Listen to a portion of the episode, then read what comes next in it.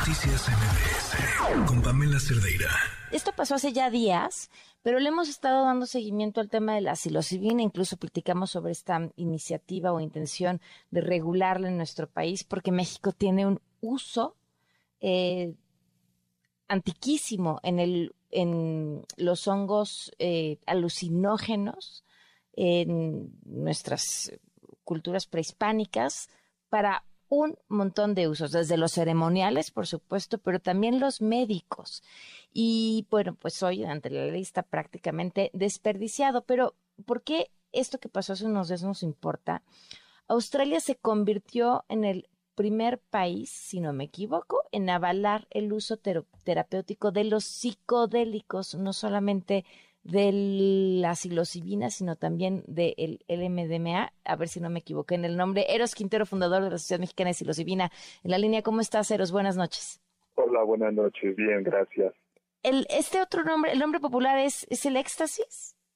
Es el éxtasis, el nombre popular, el más adecuado es MDMA.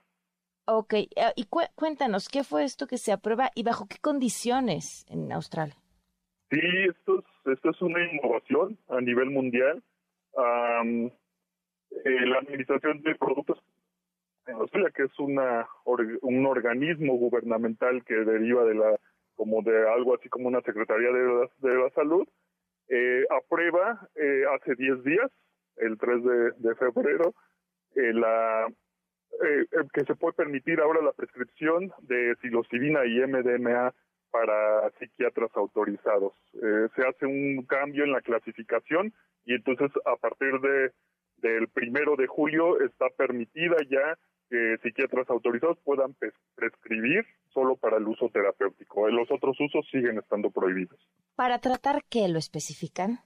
Específicamente psilocibina para depresión eh, resistente a fármacos y y la MDMA para trastorno de estrés postraumático. Ok.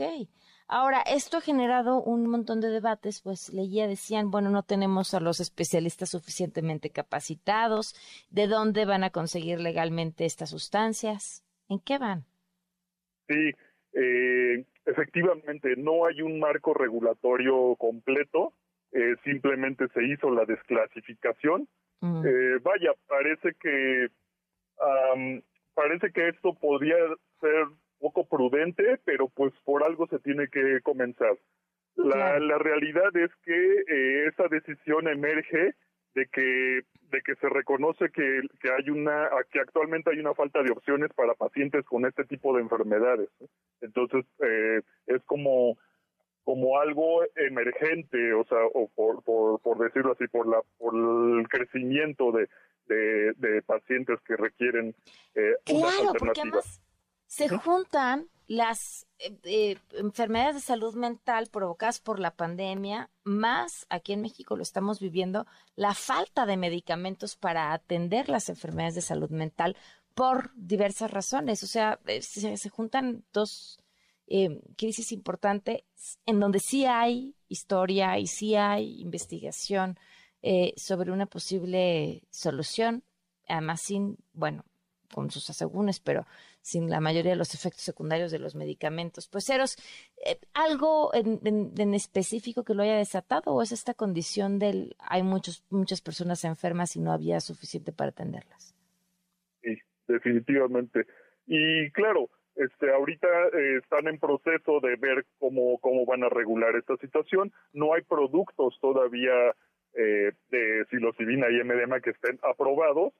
Eh, mientras tanto, se, aquí al primero de julio, pues se tendrá que ver todo el, todo el, marco. Eh, lo único que se tiene es que los psiquiatras que quieran acceder a esto tendrán que someterse a ciertas evaluaciones y capacitaciones para poder tener una categoría que le llaman esquema de prescriptor autorizado. O sea, no cualquier persona, sino que tendrán que ser evaluados. Y mientras haya un marco regulatorio de los productos, eh, podrán acceder a productos no autorizados. Esto no quiere decir que sean de del mercado negro, sino que bueno, pues eh, podrán tener ciertos ciertos productos de psilocibina y de MDMA que aún no son eh, llamados como autorizados por las secretarías de salud eh, pertinentes, sino que eh, habrá una alternativa, ¿no? Probablemente sean importados, que eso es, esa es la situación que, que se está dando, por, por lo menos en la psilocibina. Qué interesante. Eros, te agradezco mucho que nos hayas acompañado. Gracias. Gracias, muy buenas noches. Noticias MBS